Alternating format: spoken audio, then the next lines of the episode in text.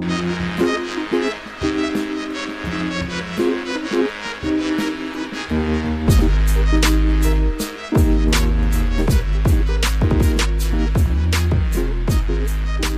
Willkommen zu einer neuen Folge von Jeden Tag NBA, dem Podcast für NBA-Nerds und solche, die es werden wollen. Heute werden die Boston Celtics hier in der Saisonvorschau besprochen. Und dafür habe ich mir selbstverständlich wieder den David Krut reingeholt. Was geht ab, David? Hallo Jonathan. Ja, mir geht's gut.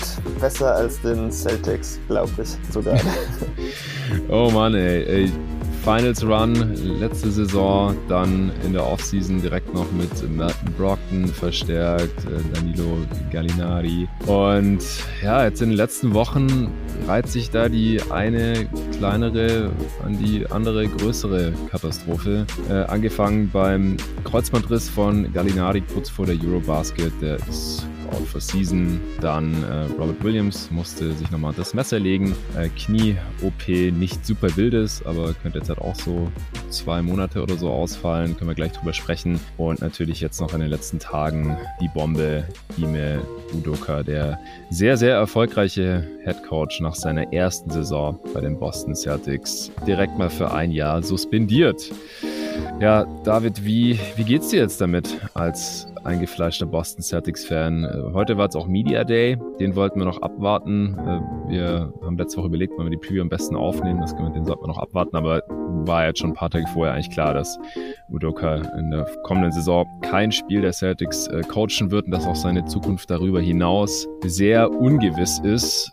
Wir wissen auch immer noch nicht so ganz genau, was da vorgefallen ist. Das ist natürlich auch alles sehr ja, Drama-lastig und he said, he said, she said, Gerüchte, Küche, Soap-Opera-mäßig. Aber was klar ist, dass Udoka eine ja, außereheliche Affäre hatte mit einer Angestellten bei den Boston Celtics und dass das eben nicht erlaubt ist und entsprechend bestraft wird. Ja, was äh, dominiert da jetzt gerade so deine Gefühlswelt für die kommende Saison? Ja, also wie du gesagt hast, man weiß ja nicht alles dazu, deshalb ist es auch schwer, sich so eine richtige Meinung zu bilden. Ich hoffe einfach, dass das Team die Situation dann einfach äh, gewissenhaft auch so behandelt hat, wie es jetzt so sein sollte. Ähm, damit wäre die Suspendierung dann auch okay, aber für die Franchise heißt das natürlich einfach, man sah einfach auf einem, äh, sah so aus, als wäre man auf einem sehr stabilen Kurs. Äh, wie du sagtest, mit dem Erfolg des letzten Jahres, der Coach ist gut und jetzt ist einfach alles wieder so ein bisschen in Frage geworfen worden, ähnlich wie im letzten Jahr. Äh, inzwischen weiß man wahrscheinlich, dass Brad Stevens ein ganz guter GM sein sollte, also das mhm. ist schon mal klarer, aber man fängt jetzt mit dem Coach wieder von vorne an. Und äh, auch chemistry-mäßig kann es natürlich sein, dass jetzt nach so einer Situation man wieder von vorne irgendwie anfangen muss. Und das macht die Zukunft des Teams einfach ein bisschen unklarer, auch wenn man natürlich ansonsten noch viel Talent hat. Und dazu kommt natürlich noch die Situation, ähm, dass der neue Coach ja auch schon mal eine Klage hatte für häusliche Gewalt. Ähm,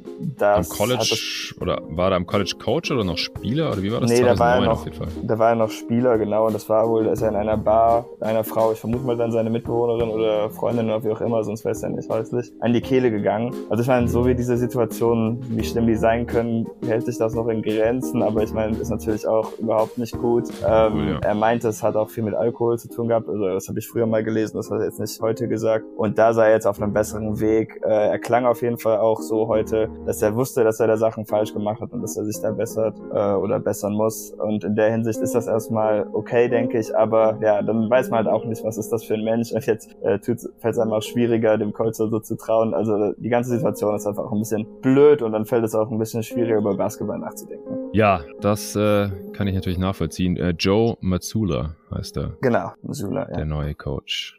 Vorher Assistant gewesen. Also das ist es jetzt, äh, was, was bei dir gerade so äh, die äh, Gedanken dominiert, die Coaching-Situation, jetzt um die, genau. um die äh, verletzten Ausfälle von Gallinari und nicht ganz so schlimm Robert Williams. Da machst du dir nicht solche Sorgen? Äh, habe ich noch nicht so wirklich drüber nachgedacht, das habe ich schon wieder fast vergessen. ähm, ja, Gallinari kann man sich für die Saison halt wahrscheinlich leider abschreiben. Ähm, ich kann mir nicht vorstellen, dass er vor den Playoffs oder so überhaupt zurückkommen könnte. Und da ist es dann ja überhaupt fragwürdig, ob er dem Team so weit helfen würde. Und mit Robert Williams ist es jetzt schade, dass auch wenn es halt nur so ein Cleanup war, ähm, es wahrscheinlich doch was länger dauern wird. Also da musste dann wahrscheinlich doch was mehr sauber gemacht werden als gehofft oder wie auch immer, äh, mhm. weil die Recovery Timeline wurde jetzt angehoben auf acht bis zwölf Wochen statt, äh, ich glaube erst waren es vier bis sechs oder so, also ja. halt doppelt so viel. Ähm, dann muss man natürlich auch nochmal hoffen, dass er dann noch wieder fit zurückkommen kann und ähm, na gut, besser sollte das Team sich diesmal dann vielleicht was mehr Zeit nehmen, bis er zurückkommt, einfach um sicher zu sein. Aber das äh, macht die Center-Position, die ja eh ein bisschen in Frage ist, das größte Fragezeichen des Teams, dann auch noch etwas komplizierter. Ja.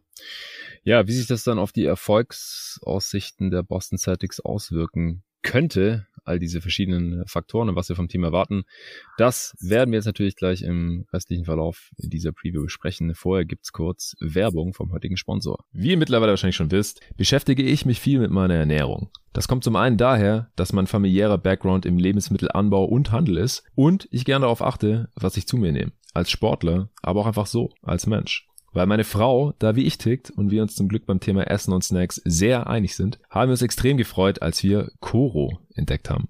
Coro Drogerie ist ein Food-Online-Portal hier aus Berlin, wo man viele gesunde Zutaten und Snacks günstig bestellen kann. Vielleicht fragst du dich ja auch, wieso Lebensmittel in winzigen Packungsgrößen abgefüllt werden und warum dich ein Labyrinth aus Handelsstufen vom Ursprung deiner Alltagshelfer trennt und weshalb gute Qualität und faire Preise scheinbar unfallbar sind. Coro denkt deshalb Handel neu und bietet große Packungen Nüsse, Trockenfrüchte, Superfoods, äh, Proteinriegel, biologische und vegane Lebensmittel und dergleichen mehr günstig an. Coro bezieht die Produkte direkt beim Hersteller, also bei den Landwirten. Die Preise sind transparent und Preisänderungen können über Preisentwicklungsgraphen inklusive Erklärung nachvollzogen werden. Ich bin eh die ganze Zeit am Snacken und weil ich meinem Körper über die Jahre immer weniger ungesundes Zeug zumute, esse ich Nüsse und Trockenfrüchte quasi am laufenden Band. Also warum nicht gleich ein ganzes Kilo bestellen, dass die Verpackung nicht fancy aussieht, ist dabei auch egal, weil die Tüte, beziehungsweise in dem Fall ist es fast schon ein Sack, eh direkt im Schrank verschwindet. Mit meinem Gutscheincode NBA bekommt ihr 5% auf eure Bestellung und unterstützt dabei noch diesen Podcast hier, jeden Tag NBA.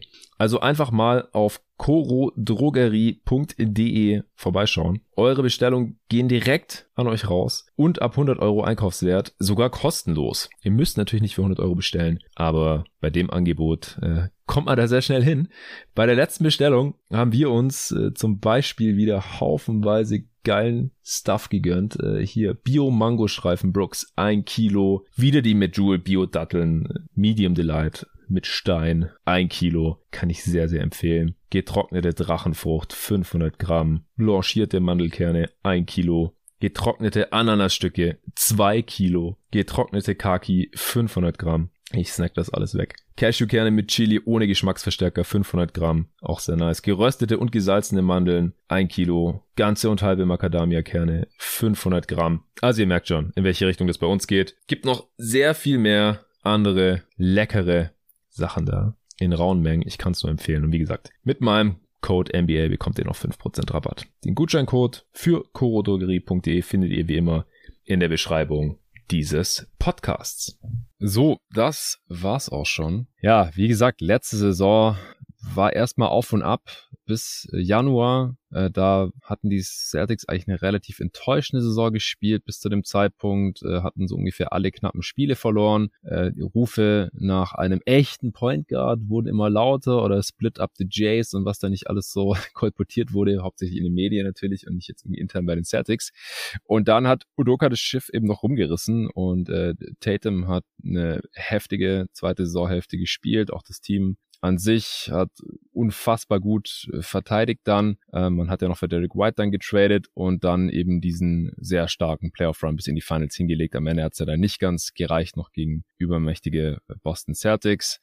Natürlich äh, hat sie noch ein bisschen die Karten gespielt, dass äh, Chris Middleton verletzt war zum Beispiel. Aber ich würde sagen, die Celtics waren auf jeden Fall ein würdiges Finals-Team und haben sich dann halt auch in der Offseason erstmal noch verbessert, äh, indem sie für Melton Brockton relativ günstig traden konnten, der ja, dann zusammen mit äh, Derek White dann da halt so noch ein heftiges äh, Guard-Duo von der Bank gebildet hätte. Gallinari noch so ein, ja, schon etwas älterer, aber Scoring, Shooting, Forward und das Team wäre dann halt auf einmal ziemlich tief gewesen, was halt noch so ein bisschen die Schwäche gewesen war, wenn's, wenn dieses Team überhaupt noch eine Schwäche hatte in den vergangenen äh, Playoffs und hat dafür halt nicht wirklich Spiele abgegeben, die gespielt haben. Also der beste wäre jetzt hier natürlich Friend of the Program, Daniel Theiss gewesen, den man halt da nach äh, Indiana traden musste als Salary Filler und dann halt äh, Nick Stauskas, Matt Ryan, Aaron Neesmith, Juwan Morgan und Malik Fitz sind die anderen Abgänge. Also wer mehr als zwei davon kennt, äh, Matt Props, dann seid ihr hier richtig bei jeden Tag NBA und gekommen, wie gesagt, eben Brocken, Gallinari, der jetzt out for season ist. Und äh, dann noch JD Davison äh, in der zweiten Runde der Draft, den magst du ja auch, da kannst du vielleicht noch was zu sagen. Und dann noch so ein paar, ja, ich sag mal, Aussortierte, die jetzt eventuell hier noch irgendwie einen Roster-Spot abgreifen können. Äh, Justin Jackson, Fiondo Carbongelli, Jake Layman, Denzel Valentine und Noah Warnley wurden auch alle mal mehr oder weniger hoch gedraftet. Äh, Samanic auch noch, den wollen wir hier nicht unterschlagen. Mal sehen, wer das Roster davon noch knacken wird. Aber wie gesagt, so die, die Hauptzugänge, die großen Namen waren eigentlich Brockton und Gallinari und der eine davon, der wird jetzt gar nicht spielen. Wie gefällt dir da die Offseason so stand jetzt? Ja, mir gefiel sie mal, mir gefiel sie mal ziemlich gut. Inzwischen sind halt Sachen passiert, wo man jetzt auch nichts mehr dran ändern kann. Ähm, an sich fand ich die, die Idee gut, jemanden zu holen, der das Feld breit machen kann und ähm, habe ich auch den Sinn gesehen, wie das mehr Sinn macht als vielleicht noch ein Center, da man die halt leichter finden kann. Aber ähm, jetzt, wo Gallinari sich verletzt hat ähm, und Robert Williams auch, ändert sich das ein bisschen. Ich weiß halt nicht, ob man jetzt da noch andere Spieler finden kann. Tendenziell finde ich es gut, dass sie die ganzen Training Camp Deals auch mit Flügeln gefüllt haben, die dann vielleicht was mehr können. Ähm, und ja, dann weiß ich nicht, muss man vielleicht hoffen, dass man einfach etwas mehr Small spielen kann, was natürlich auch möglich sein sollte. Ich könnte mir auch vorstellen, dass ihre besten Lineups vielleicht Small Ball Lineups jetzt auch sind. Ja. Äh, Malcolm Brockton sollte ja zum Beispiel auch statt Robert Williams in die Starting Five rutschen können. Das gleiche gilt natürlich für Derek White, dass man halt so das Spiel ein bisschen umstellt, aber dann ja, muss Al Horford natürlich eine sehr große Last stemmen, äh, der aber nach eigener Aussage ziemlich fit ist. Also er meinte, er würde dieses Jahr auch wieder mehr Back-to-Backs spielen wollen. Da hätte er extra viel trainiert. Da bin ich mal gespannt. Weiß ich auch nicht äh, so genau, was ich davon wie halte. Wie alt ist er? 35, 36? Ich glaube, es ist 36. Vielleicht nicht die beste Idee. Er ist 36 geworden im Juni, ja. Genau. Stimmt, äh, in den Finals ist er noch 36 ja, geworden. Das war's. Korrekt.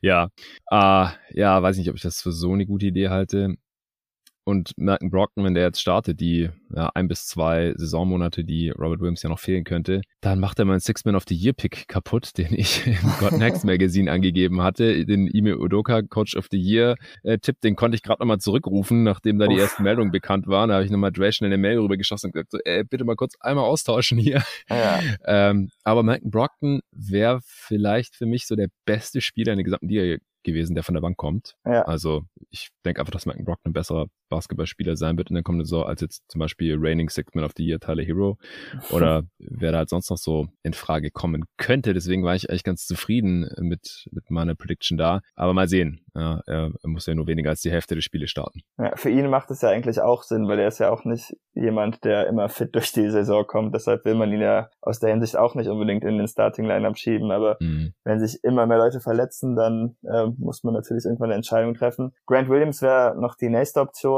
die man da spielen könnte. Da ist man ein bisschen größer. Aber ich denke persönlich, die Rebounding-Probleme bleiben wahrscheinlich trotzdem bestehen und man ist halt offensiv ein bisschen weniger dynamisch, wenn man das machen würde. Ja, ja ich denke auch, wahrscheinlich läuft's auf äh, Brockton hinaus. Äh, Wäre natürlich auch noch eine sehr gute Starting Five, äh, gar keine Frage. Aber ja, mit Robert Williams fehlt einfach auch dieses Roaming und äh, Helpside-Element in der Defense, die die Defense natürlich auch so stark gemacht hat. Ich meine, auch in den Playoffs haben wir wieder gesagt, ey, mit Robert Williams sind die Celtics favorisiert oder dann äh, ist es eine super spannende Serie. Wenn er nicht spielt, dann nicht. Also je nachdem, Matchup zu Matchup, er war in vielen Serien irgendwie angeschlagen oder halt verletzt.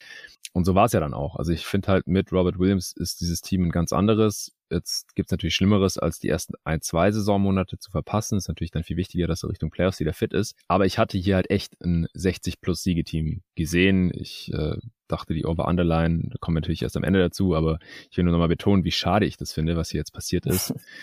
äh, weil ich dachte, diese Celtics, die sind das beste Regular Season Team dieser Liga, wenn die halt ansatzweise so spielen wie in der zweiten Saisonhälfte. Die hätten nicht mal genau das wiederholen müssen. Also da ja. waren sie wirklich sehr, sehr crazy unterwegs. Aber wenn sie Defense so annähernd so gut gewesen wäre und die Offense dann noch ein bisschen besser vielleicht sogar eben ähm, durch die Addition von Brockton und die ganze Saison mit Derek White und man hat ein Training Camp zusammen und noch Gallinari von der Bank für, ich meine, wie viel hätte der gespielt? 15 Minuten oder sowas pro Spiel, vielleicht 20 in der Regular Season. Das wäre die perfekte Rolle für den gewesen. Ja. Und jetzt sieht es halt alles schon ein bisschen dünn aus. Da sollte sich jetzt dann erstmal lieber niemand mehr verletzen und defensiv wird es halt ohne Robert Williams auch nicht ganz so dominant sein. Da muss man erstmal gucken, wie kommt er zurück? Kann der gleich starten? Wie viele Minuten geht er dann? Setzt er vielleicht die Back-to-Backs aus und so weiter und so fort. Also das ist alles schon ein massiver Dämpfer und dann natürlich auch funktioniert es genauso gut oder annähernd so gut äh, unter einem anderen Headcoach, der äh, in der letzten Saison nur von der Seitenlinie zugeschaut hatte.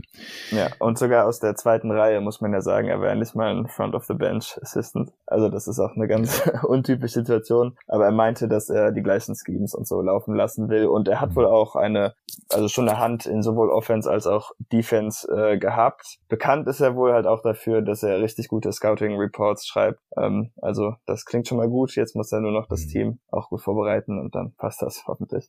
Der, der Lead Assistant war das Will Hardy, der jetzt beim ja genau, das Jazz war Hardy. Assistant Coaches. Ja, ja. habe ich auch so Tweets gelesen, so ey, Hardy würde jetzt bestimmt lieber die Celtics coachen als die Jazz in den nächsten Jahren oder in der nächsten Saison. Und Tja. wie gesagt, wir haben das vorhin gar nicht so wirklich abgeschlossen, aber denkst du, Udoka hat nochmal überhaupt eine realistische Chance, die Celtics zu coachen oder ist das jetzt erstmal so der erste Schritt, äh, um sich dann letztendlich von ihm zu trennen und dass es dann auch auf rechtlich soliden Beinen steht, alles und so weiter? Ich kann es mir irgendwie nicht so vorstellen, auch wenn Missoula, keine Ahnung, ein guter Coach sein sollte oder so, was macht man da? Also ich weiß nicht, das könnte so viel komische Situationen geben und dann natürlich auch, ähm, falls man da mehr weiß, was er überhaupt gemacht haben soll, das sollte ja auch eine Rolle spielen. Die Spieler scheinen es ihm auf jeden Fall nicht per se zu verübeln, aber die wissen angeblich, laut eigener Aussage, auch nicht viel mehr als wir. Ja, Jalen ähm, Brown hat auch da sowas komisches gesagt heute, oder? So, ja, wenn's, wir wissen nicht, ob es einvernehmlich war, Genau. Ich ja. dachte eigentlich, es wäre, also die Meldung war eigentlich gewesen, es sei eine einvernehmliche Beziehung gewesen, nur ja. halt eine Affäre. Ja, es gab ja von Shams dann irgendwann, glaube ich, noch was, dass es, dass Udoka Kommentare gemacht hatte, die zu weit gingen oder so. Ähm, aber ja. ESPN hat das zum Beispiel auch nie reported. Also, keine Ahnung, wenn man nur ESPN geschaut hat, dann weiß man das vielleicht auch nicht mal. Mhm. Deshalb die ganze Situation ist ein bisschen komisch, auch von der Berichterstattung her natürlich gewesen. Ja, und auch, dass seine Frau Nia Long, also Udokas Frau, oder Langzeit verlobt ist es, glaube ich, oder? Ja, ich glaube, die war noch nicht verheiratet, aber die ja, haben wohl schon äh, ein Kind. Ja, so. genau, also die waren schon Ewigkeiten zusammen. Ja. Äh, von daher eigentlich auch egal, ähm, wie da jetzt genau der Beziehungsstatus war. Die hatten eine lange feste Beziehung und sie hat es anscheinend halt auch äh, erst erfahren, als es eben rauskam bei den Boston Celtics und diese Suspendierung dann kurz bevorstand oder schon beschlossen war. Ja, alles eine sehr, sehr unschöne Sache auf jeden Fall. Ich glaube, da sind wir uns einig und äh, natürlich richtig schlecht jetzt für die Boston Celtics als NBA-Team. Denn natürlich war der neue Head Coach da involviert, aber wissen einfach nicht, ob er genauso guten Job machen kann wie Ime Udoka. Also ich finde es halt immer sehr schwer auch einzuschätzen, welchen Einfluss letztendlich der Head Coach wirklich hat mhm. auf die Performance auf dem Feld. Also da scheiden sich auch so ein bisschen die Geister. Ja, da gibt's ja Leute, die sagen, ja, im Endeffekt spielen die Spieler und der Head Coach kann sich an der Seitlinie auf den Kopf stellen. Ähm, das hat nicht so den allergrößten Einfluss. Ähm, also on the margins halt schon, aber es äh, bestimmt jetzt halt nicht grundlegend, ob ein Team ein Contender ist oder ein Lottery-Team. Ja. Ähm, oder ob es halt, keine Ahnung, Heimvorteil hat oder gerade noch so ins Play-In kommt. Und andere sagen halt, ey, der Coach macht das Team erst zu dem, was es ist und ohne den läuft er nicht viel zusammen und so weiter und so fort. Wie das jetzt bei den Celtics im Einzelnen ist, das ist, glaube ich, echt schwer abzusehen, oder? Ja, sowieso. Aber bei Udoka war halt zum Beispiel das Ding, okay, du wusstest, der nimmt die Timeouts an den richtigen Momenten, wenn ein Run kommt, oder der weiß auch, wann das mal gehen lassen soll. Die mhm. Out-of-Bounds-Plays waren, waren meistens gut. Und das sind ja halt auch so äh, Entscheidungen, die musst du schnell während des Spiels machen. Die haben ja noch nicht mal unbedingt was mit deinem Scheme zu tun oder so. Und da ja. haben wir halt überhaupt keine Ahnung. Ähm, weil ich habe ihn nicht, also Joe Missoula habe ich nicht coachen sehen in Fairmont State. Deshalb ähm, weiß ich nicht, wie der da so drauf ist und was da so seine seine Instinkte sind oder seine Kontern, habe ich einfach überhaupt keine Ahnung, ob der gerne Small oder gerne Big spielt. Weiß ich nicht. Ja, ja, du hast noch gesagt, wenn wir später in der Woche aufgenommen hätten, dann hättest du noch ein bisschen Tape geschaut. ein Spiel hätte ich mir reingezogen, genau. ja, ey, es ist äh, tight hier. Wir müssen jeden Tag, muss ich eine Preview aufnehmen. Zumindest muss jeden Tag eine erscheinen. An manchen Tagen werden noch zwei aufgenommen. Entweder ich nehme zwei auf oder ich nehme eine auf und Luca nimmt eine auf mit einem Gast. Du wirst ja auch noch eine mit Luca aufnehmen äh, ja. zu einem anderen Team. Aber da muss jetzt halt jeden Tag äh, Content am Start sein, weil sonst kommen wir gar nicht mehr durch bis zum Saisonstart noch zusammen mit dem äh, finalen Power Ranking in Ost und West und mit dem, äh, Tobi hat schon verraten, der Raptors Preview, die Supporter haben es gehört, mit dem Beste Wetten Podcast, den ich mit Tobi auch geplant habe. Und dann geht's ja auch schon los in gut drei Wochen hier. Von daher, ähm, wir haben jetzt schon einiges über die Rotation gesagt. Äh, wen siehst du denn jetzt hier mit zu vielen Minuten wahrscheinlich auch erstmal? Wer muss jetzt spielen, weil Robert Williams erstmal ausfällt und Gallo weg vom Fenster ist? Äh, siehst du überhaupt hier jemanden, der zu wenig Minuten bekommen könnte? Was denkst du da? Nee, ich glaube, an sich hat man ja schon trotzdem noch ziemlich viele gute Spieler. Die äh, Rotationen werden nur aufgrund der Positionen wahrscheinlich etwas komisch, aber ich finde zum Beispiel, also Peyton Pritchard wird zum Beispiel nicht mehr spielen als Derek White oder Malcolm Brockton, aber er wird Minuten sehen und das ist auch gut, denn er ist ein ziemlich guter Shooter. Hm. Ähm, und ich denke schon, dass jeder eigentlich eine gute Rolle spielen sollte. Das Einzige, was halt vorstellbar ist es, dass einer der schlechten Center zu viele Minuten spielen muss am Ende. Ähm, vielleicht kann sich Luke Cornett oder Fionlu Kamengele noch beweisen. Ich weiß es nicht, aber ansonsten, wenn die viel spielen müssten, um ein Horford auch zu entlasten oder weil das Team es einfach überhaupt nicht auf die Kette kriegt, irgendwie zu rebounden, dann könnte das natürlich schon die Qualität ein bisschen runterziehen. Ja, ja, das ist, glaube ich, so das Einzige, dass halt, wenn nicht besonders, also wenn halt nicht unendlich viel Smallball gespielt werden soll, dann muss ja noch irgendein Big mal außer ja, genau. Horford spielen und da ist die Auswahl jetzt halt nicht so toll, wie du gerade ja. schon gesagt hast. Äh, The Unicornet, ja. äh, bei aller Liebe hat einen ungarantierten Vertrag, der wird jetzt wahrscheinlich erstmal am Start bleiben. Ich glaube, Brad Stevens hat sich da auch schon mal in die Richtung äh, geäußert gehabt. Ja, und er hat halt einen Like auf Twitter und das ist ein Crossover Reverse Dunk von Luke Cornett, so ein Video. Brad Stevens hat einen Like ja, auf Twitter. Das ist das. Und du weißt sowas natürlich wieder. Geil. Ja, ja ich habe das nicht rausgesucht. Das äh, haben ah, ja. noch komischere Leute festgestellt und veröffentlicht. Egal, irgendwie hast du dieses Wissen erlangt und hier in den Podcast eingebracht, deswegen bist du am Start. Sehr geil, ja, und äh, Carban Gerli hat einen äh, Two-Way-Deal, also der ist irgendwie auch noch in irgendeiner Form am Start, aber halt limitiert, was die Einsatzzeit angeht und ehrlich gesagt auch limitiert, was äh, seine Skills angeht. Äh, zumindest, ja. wenn sich da nicht noch irgendwas ganz, ganz krass getan hat, seit wir ihn das letzte Mal in der NBA gesehen haben. Ähm, okay, Breakout-Kandidat? Ähm, ich vielleicht dieses Jahr, also ich wollte eigentlich ursprünglich nochmal Rob Williams sagen, weil mhm. ich glaube, dass der nochmal besser werden könnte. Aber wenn er jetzt erstmal zwei Monate fehlt, ist das schwierig. Darum wechsle ich jetzt, glaube ich, einfach Williams ähm, und nämlich mal Grant Williams, der versteht sich anscheinend auch sehr gut mit Joe Missoula. Die waren wohl zusammen im Urlaub, also das ist schon mal ein gutes Ach. Zeichen. Mhm. Ähm, er hatte ja auch irgendwie Breakout-Playoffs, auch wenn er am Ende dann ein bisschen abgeflacht ist und die Leistung gegen gerade Milwaukee nicht mehr so halten konnte. Aber wenn er jetzt in der nächsten Saison wieder vielseitig sein kann und vielleicht auch ein bisschen mehr mehr Minuten auf der 5 spielen kann, was bisher noch nicht so eine Stärke war, wie man es vielleicht von ihm erhofft hatte, aber ist halt schon ziemlich klein und hat dann nicht ganz die Draymond Green Wingspan, aber wenn da vielleicht noch ein bisschen mehr möglich ist, mit der Switching Defense, die sie auch spielen können, weil sie ähm, Marcus Smart den Defensive Player of the Year in der 1 haben, äh, könnte Grant Williams vielleicht auch nochmal einen kleinen Breakout haben. Ja, also wenn der hier schon Best Friend mit dem neuen Coach ist, dann wissen wir jetzt auch, wer wahrscheinlich starten wird.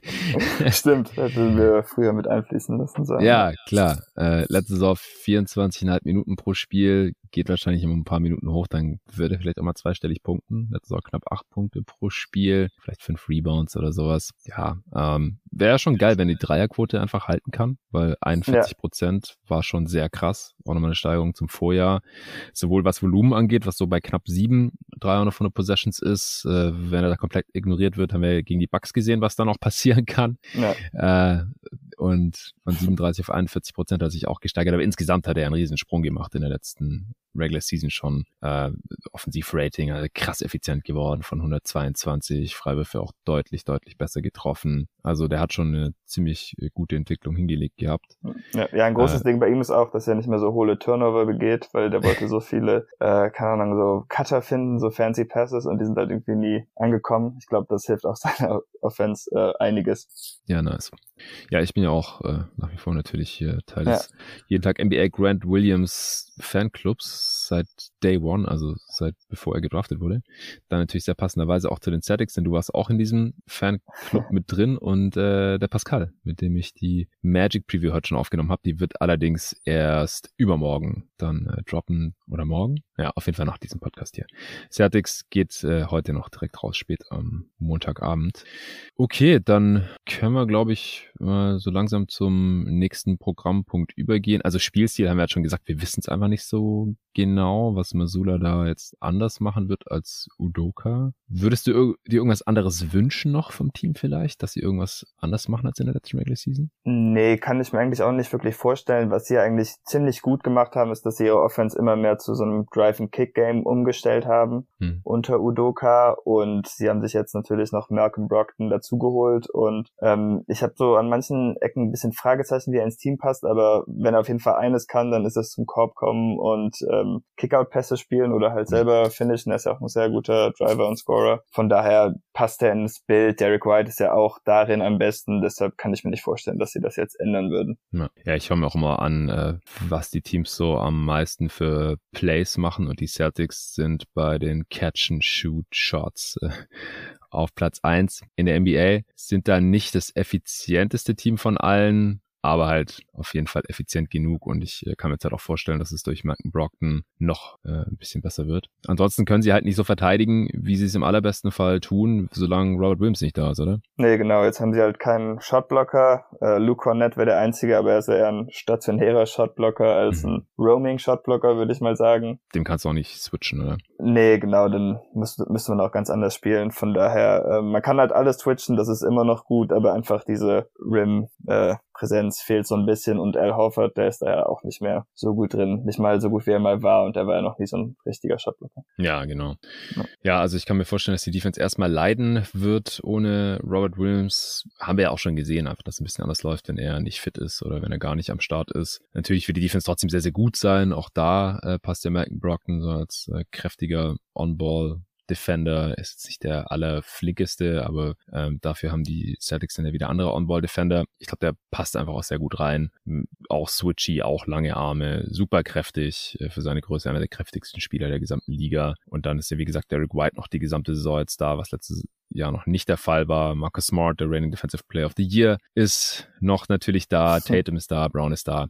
Äh, von daher dürfte die Defense wieder sehr, sehr gut sein, aber hat halt nicht dasselbe Ceiling wie mit ähm, einem Roaming Robert Williams, der da hinten noch den Kopf vernagelt und ähm, einfach ein heftiger, heftiger Disruptor ist, der die ganze Zeit am Rotieren ist und die Offense in Angst und Schrecken versetzt. Ja, was denkst du, wo Offense und Defense dann am Ende der Saison unterm Strich landen könnten? Top 5 Defense ist, denke ich, trotzdem noch möglich, aber ja. wahrscheinlich jetzt eher am unteren Ende als an der 1 so.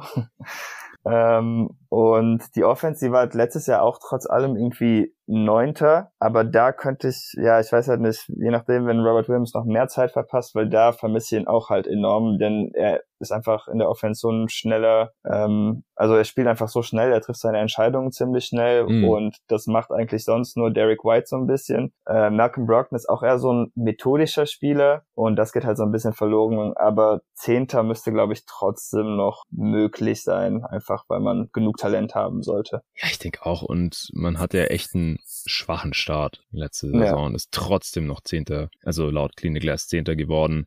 Das ist so ein ziemliches Cluster, was die offensive Effizienz angeht, so von Platz neun bis 13 ungefähr. Aber ich denke, so in der Range werden sie Minimum landen, eher wieder Top 10, würde ich sagen. Hängt natürlich davon ab, ob Robert Williams eher ein oder zwei Monate fehlt. Und natürlich müssen äh, Tatum, Brown und auch Smart einigermaßen fit fit durch die Saison kommen, weil das ist ja bei jedem Team so, dass die besten Spieler möglichst nicht länger ausfallen sollten. Und defensiv, also ich kann mir sogar vorstellen, dass sie trotzdem die beste Defense der Liga haben werden. Weil auch da sind sie ja erst später in der Saison so richtig krass geworden. Ja. Und vielleicht können sie da auch diese ein, zwei Monate ohne Robert Williams nochmal kompensieren. Und ansonsten ist es einfach das am besten defensiv besetzte Team der Liga nach wie vor. Also habe ich ja vor einem Jahr schon gesagt, äh, da war Derek White noch nicht da und am Anfang hat es auch erstmal nicht geklappt. Da habe ich ja auch gesagt, die Statics könnten die beste Defense der Liga haben und dann irgendwann hat eine Weile gedauert, haben wir es ja dann aber auch endlich gesehen und da würde ich jetzt eigentlich auch nicht davon abrücken. Es kann natürlich sein, dass äh, ja, dass jetzt alles ein bisschen schwieriger wird ohne Udoka und äh, das ganze Team vielleicht auch am Anfang nicht so fokussiert ist. Das sehen wir auch öfter, gerade bei Teams, die in den Finals waren, dass sie dann die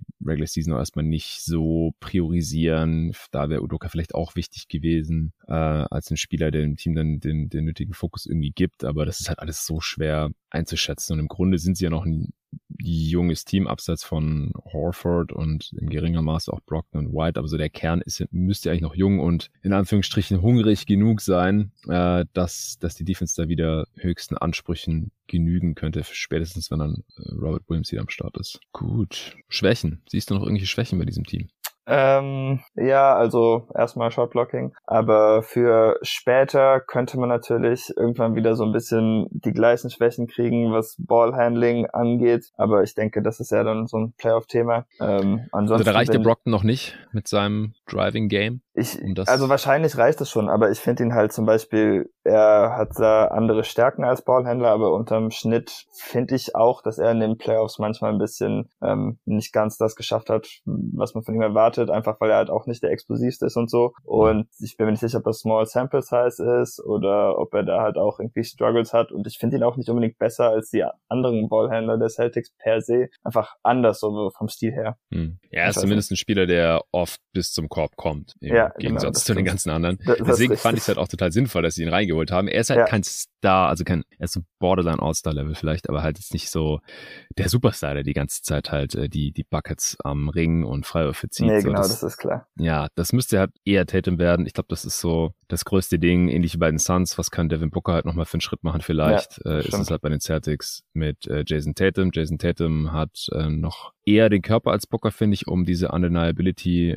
noch zu entwickeln. Ist ja auch noch ein bisschen jünger als Book. Äh, von daher habe ich da die Hoffnung noch nicht aufgegeben. War ja auch ein Grund, wieso ich ihn bei der jeden Tag NBA Top 30 sogar noch höher gerankt hatte als du äh, und höher als jeder andere, äh, weil ich das schon noch sehen kann bei Tatum, dass er sich halt im Playmaking noch mal ein bisschen verbessert und dass er noch ein bisschen mehr Rim Pressure entwickelt, indem er sein Driving Game und da halt vor allem auch sein Finishing nochmal ein bisschen auf ein anderes Level hebt. Deswegen hatte ich ihn schon auf Platz 5 für die kommende Saison. Du hast ihn, glaube ich, auf 6, oder? Hm, ich dachte 7. Das können wir hier sofort verifizieren. Tatsache, du hattest ja. ihn sogar auf 7. Ja, ja äh, ich hatte, du hattest ihn hinter LeBron und nicht vor LeBron. Und wen hast du noch davor? Ah, Kawhi Leonard. Den hatte ich auch dahinter. Aber ich hatte Tatum, LeBron und Kawhi alle im selben Tier. Ja. Bei Kawhi und LeBron haben wir es halt schon gesehen. Da ist nur die Frage, können die das nochmal replizieren? Bei Kawhi, weil er so lange nicht mehr gespielt hat und sein Knie äh, die letzten Jahre nicht so gut gehalten hat und bei LeBron einfach, weil er uralt ist mittlerweile.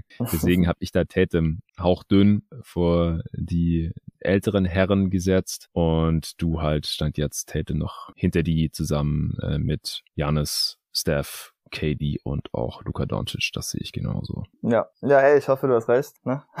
Klar, das denke ich mir. Ja. Dafür warst du bei Jalen Brown ein bisschen optimistischer. Als du, ja, das glaube ich.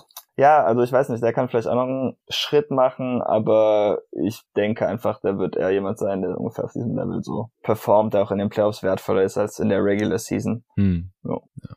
Irgendwie so bei etablierten Stars über die Stars zu sprechen, ist schon fast schon langweilig.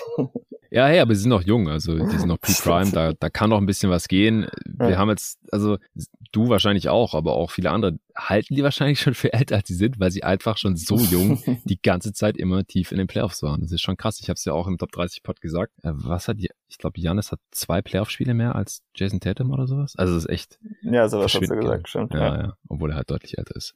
Das ist schon sehr heftig. Okay, dann, ich weiß nicht, können wir eigentlich schon zu unserer Prognose langsam kommen, oder? Äh, ja, können wir machen. Brennt dir noch was auf dem Herzen? Nicht unbedingt, außer du wolltest noch über JD Davis mal reden. Immer gerne. Das ist der Content, warum die Leute hier einschalten. Hau raus, was gefällt dir an dem? Ja, der hat in der Summer League auf jeden Fall Bock gemacht, auch wenn ich nicht so viel von ihm erwartet hatte als äh, später Zweitrunden-Pick, aber war einfach ein ziemlich großer, athletischer Guard, hat so mit seinem Shotblocking ein bisschen an John Wall erinnert. Mhm. Ähm, die Frage bei ihm ist natürlich, ob er überhaupt werfen kann. Das sah in der Summer League bis auf die letzten Spiele leider auch nicht so gut aus und im College war das auch nicht gut, weshalb er auch so tief in den Draft gefallen ist. Das war mal ein höher geranktes Prospect. Ich glaube auch gar nicht, dass er jetzt dieses Jahr so viel für die Celtics spielen wird, denn trotz der ganzen Verletzungen, wenn sie eines haben, dann sind es Guards, aber er wird auf jeden Fall ein sehr spannendes Projekt für die G-League und ähm, na, keine Ahnung, so wie das Team im Moment auseinanderfällt, sind ja dann vielleicht doch noch irgendwann Minuten für ihn frei. Man, das äh, klingt leider alles eher pessimistisch bei dir heute, obwohl wir vielleicht über das beste Regular Season Team sprechen. Ich meine, das kann ja immer noch passieren. Das kann immer noch sein, ja. Das ist einfach die News der letzten zwei Wochen waren. Ja, einfach ja. so. Das macht einen nicht wirklich. Ja. ja. Egal, wir kommen jetzt zum Best Case. Also alles läuft perfekt. Robert Williams fehlt nur den ersten Saisonmonat, also kommt schon in zwei Monaten, nicht erst in drei zurück. Und Masula, der kann das alles genauso gut wie Udoka machen. Der Head Coaching Wechsel, der wirkt sich da so gut wie gar nicht aus. Und die Celtics kommen direkt heiß in die Saison und nicht erst irgendwann ab Januar wie letzte und haben wieder die beste Defense der Liga und eine Top 10 Offense der Liga, im besten Fall sogar noch ein bisschen besser, weil die ganzen jungen Spieler noch ein bisschen besser geworden sind und Derek White die gesamte Saison dabei ist und auch Malcolm Brockton jetzt am Start ist und äh, Druck auf den Ring ausübt und die nehmen immer noch einen Haufen Dreier und treffen die und ähm, ja, Playoffs lassen wir immer noch ein bisschen außen vor, aber sagen wir mal, man macht wieder, man schafft wieder mindestens dasselbe wie in der letzten, äh, kommt dann in die Finals und mal sehen, was dann da passiert.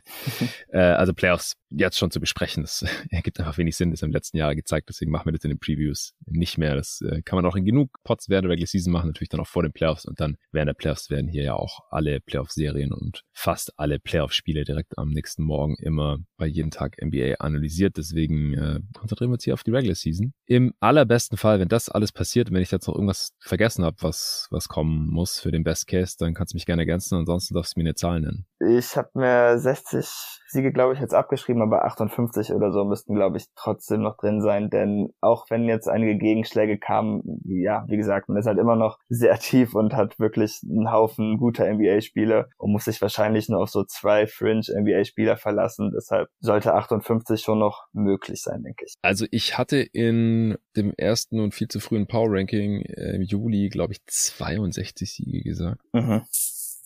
Das ist mittlerweile, glaube ich, eher der Best Case. Ich schaue gerade nochmal. Ja, 62 Sieger ich hier stehen. 20 Das war dein Realistic Case. Das war mein, das war meine Prediction, das war mein Realistic Case. Ja, ja, ja. Also muss mein Best Case, also muss ja eigentlich immer noch da ungefähr liegen, dass es doch so alles kommt, wie ich auch gerade gesagt habe.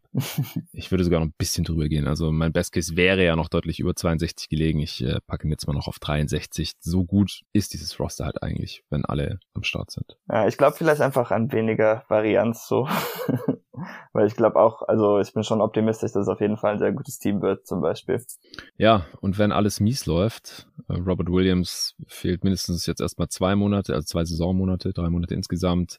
Er kommt dann langsam rein und äh, macht am Ende vielleicht nur die Hälfte der Spiele oder irgendwie sowas, dann verletzt sich noch irgendwer anders. Äh, Masula kann Odo kann nicht ansatzweise ersetzen. Man kommt wieder langsam in die Saison, hat dann nicht diesen krassen Run wie letztes Jahr zum Ende hin. Äh, Tatum und Brown stagnieren irgendwie auf ihrem jetzt schon relativ hohen Niveau. Ja. Man kann auf jeden Fall nicht brauchen, dass Tatum jetzt wieder die ersten zwei Monate kein Layup trifft. Das wäre ohne Robert Williams ziemlich fatal. Ja, ja, ich meine, das ist äh, im Bereich des Möglichen. Wie viele Siege siehst du dann? Ich glaube halt, dass man trotzdem noch bei 48 irgendwie nicht weniger, kann ich mir nicht vorstellen eigentlich. Ähm, das wäre dann vielleicht trotzdem schon fast Playing-Gefahr, weil der Osten ja jetzt doch schon sehr gut ist an der Spitze, mhm. aber äh, weniger kann ich eigentlich nicht Sah sehen. ja auch lang so aus in der letzten Saison, dass sie da was Playing gehen müssen. Ja, und ich meine, die Saison lief so schlecht und sie waren trotzdem Zweiter. Also vielleicht sollte ich nicht so pessimistisch sein. ja, ja, ja. Also letzte Saison war halt auch keine Worst Case Saison, natürlich auch weit weg vom, vom Best Case nach dem ja. Start. Am Ende hatten sie 51 Siege. Ja, ich denke, wie gesagt, wenn sie dann halt wieder einen schlechten Start haben und dann halt nicht diesen Run, dann könnten es auch 45 werden. Also ich habe jetzt schon eine relativ große Range insgesamt. Ja, das meine ich, weil du hast jetzt das 20 Games Unterschied. 18, ja. du 10. Ja, fast 20, okay. Ja, ich weiß, aber hey, ich, ich finde halt, dieses Team hat gerade schon sehr viele Fragezeichen hier mit Robin ja, ja, ja. Das, Coach. Das, so, wenn das nicht wäre, dann wäre das natürlich nicht zu rechtfertigen, so eine riesige Range. Dann hätte ich gesagt, ja, Best Case 65, Worst Case 58 und äh, mein Prediction ist 62 oder sowas. Aber das ist es halt leider nicht mehr so. Also ja.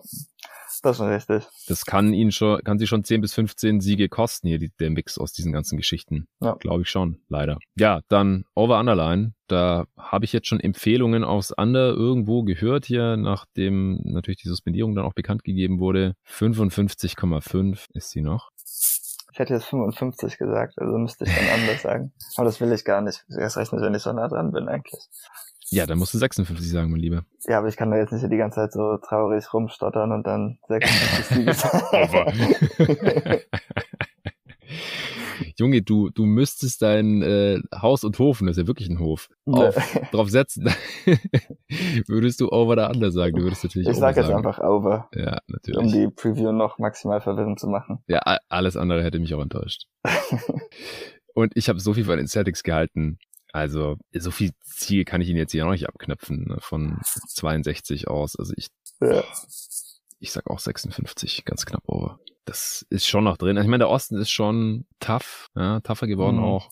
Ah ja, ich fühle mich überhaupt nicht gut damit, aber ich würde überhaupt nicht hier drauf wetten. Also nee, das kann man glaube ich nicht machen. Wenn überhaupt nicht. Ich würde echt nicht underwetten. So also dazu ist die, dieses Team einfach zu gut eigentlich und ja. äh, Over jetzt aber auch nicht mehr. Ist schon krass, wenn so ein Rookie-Headcoach wieder äh, hier so viele Siege holt. Ich meine, es wären auch nochmal fünf mehr, die 56 ja. als letzte. Na, ich gehe under, ich sag 55. das überredest du mich noch und jetzt machst du sowas, okay. Aber letztes Jahr hatte ich auch einen Sieg mehr als du und ich war näher dran. Das ist korrekt. 50 und es wurden 51. Also ja. da, da war mir echt nicht schlecht. Ich habe 49 gesagt. Im Endeffekt kam das dann alles ganz gut hin. Es hat nur ein bisschen gedauert.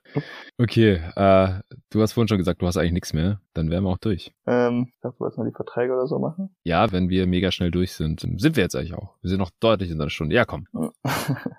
Hast du was? Was das beste Asset? Also Jason Tatum. Ja. Ist jetzt nicht so super spannend, abgesehen von Jason Tatum. Oder andere Frage. Glaubst du, die Celtics könnten jetzt noch irgendwas machen? Da gab es halt auch ein paar Gerüchte, habe ich bekommen. Boston Globe, Kamala Anthony in den Raum geworfen. Jetzt hier wahrscheinlich als Gallinari-Ersatz.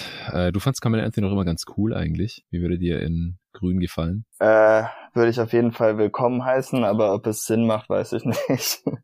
ich weiß nicht, ist er so viel weniger ja. sinnvoll als Gallinari? Ah, ich finde Gallinari. Defensiv auf jeden Fall schlechter, würde ich sagen. Gallinari finde ich Offball auf jeden Fall besser, bewegt sich auch einfach besser, hm. spielt auch etwas klüger, würde ich sagen. Also da mag ich Gallinari schon mehr. Ich weiß nicht, aber ich würde eigentlich sagen, bevor man sich so jemand reinholt, dann sollte man vielleicht erstmal noch einen Monat warten und schauen, was dem Kader so wirklich noch fehlt, weil das eilt ja nicht. Also jemand der Qualität, den kann man halt immer noch kriegen in einem Monat und dann soll man von mir aus gerne Sam Hauser und Luke Cornett etwas mehr ausprobieren mhm. und gucken, ob man da etwas hat. Weil wenn man Mello einmal im Kader hat, dann kann man das halt eigentlich nicht mehr machen, weil sonst hat er keinen Bock mehr und äh, ja. ja, dann würde ich es lieber andersrum spielen. Ja, guter Punkt. Ansonsten wurde jetzt auch Derek White als Trade Chip gehandelt. Siehst du so ein Trade kommen, dass jemand halt aus der Top 6, Top 7 so getradet werden könnte? Würde mich sehr überraschen. Ich fand nämlich auch, dass er super ins Team passte, bis er halt ja. irgendwann überhaupt nicht mehr werfen könnte.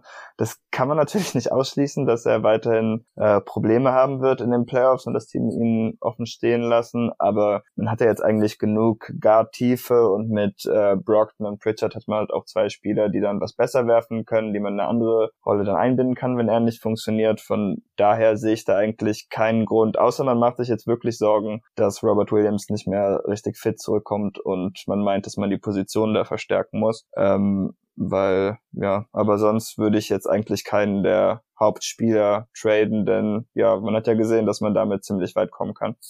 Ja, sehe ich genauso.